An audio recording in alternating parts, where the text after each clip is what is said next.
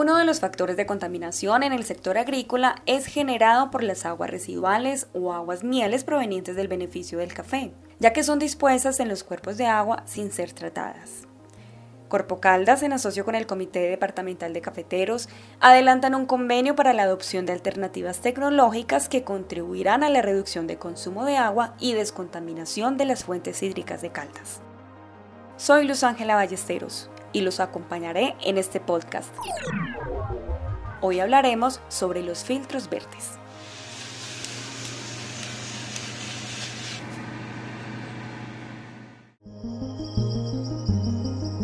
Historias Ambientales de mi Tierra, un podcast de la Corporación Autónoma Regional de Caldas, Corpo Caldas. Recorramos las historias, las noticias y los proyectos ambientales que se desarrollan en nuestro territorio caldense. Aquí empieza Historias Ambientales de mi Tierra. Hoy hablaremos del proyecto que involucra alternativas tecnológicas que ayudarán al caficultor a disminuir el consumo de agua y descontaminar aquella resultante del proceso del beneficio del café. Historias ambientales de mi tierra.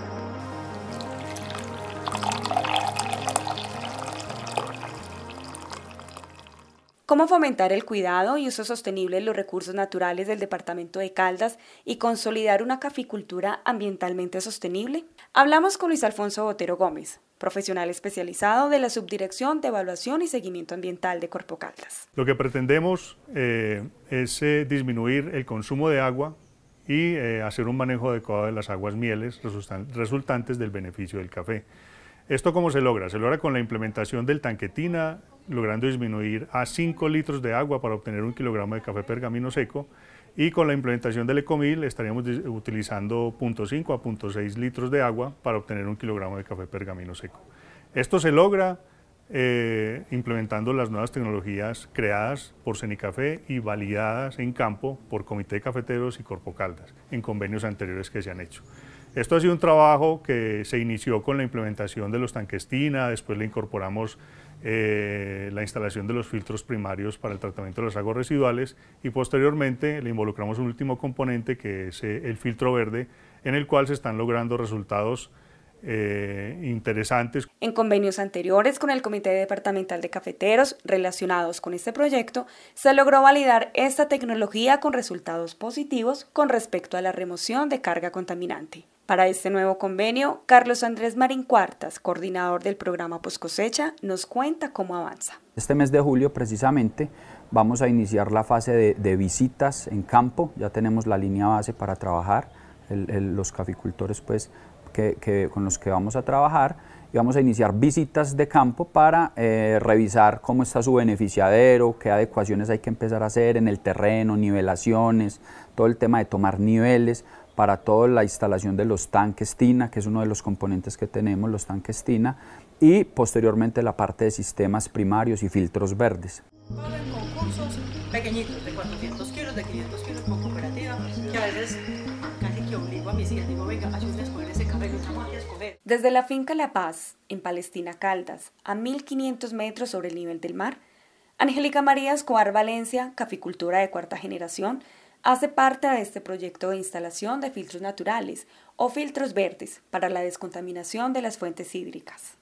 Ella nos cuenta por qué su interés en el cuidado de los recursos naturales y en la adopción de estas tecnologías para su finca. Yo digo que en la parte de sostenibilidad ambiental, yo por lo menos siento que tengo o tenemos una deuda con el planeta y esa deuda hay que irla pagando y es una forma de irla pagando y es abonándole con, el tema de, reforestación, de reciclaje, de manejo de microcuencas, de manejar muy bien los, residuos que salen de las fincas y más en una finca cafetera que, que de pronto por tradición se estaban contaminando las fuentes de agua, pero resulta que gracias a estos proyectos que se hacen con Corpo Caldas, con el Comité de Cafeteros, con diferentes entidades que, que, que ayudan a, que uno como caficultor ponga un, sistema que ayude a, a, descontaminar las aguas, pues ahí estamos haciendo como parte de ese trabajo. Historias ambientales de mi tierra.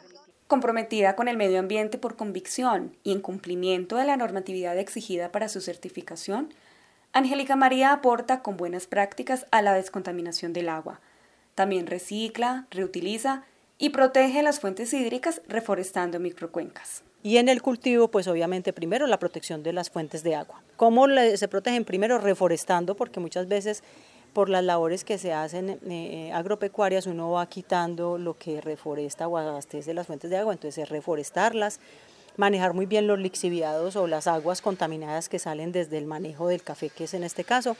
En, este caso yo tengo el, el programa de, yo tengo el filtro verde, eso es un, manejo que se hace por medio de diferentes tanques donde se va cada vez descontaminando el agua que va a, quedar pues supuestamente en la superficie. En los filtros verdes se usa la planta vetiver. Es el material vegetal más resistente para soportar el agua residual y maximizar el potencial del suelo para eliminar los contaminantes. Además, es la que mayor tasa de evapotranspiración tiene.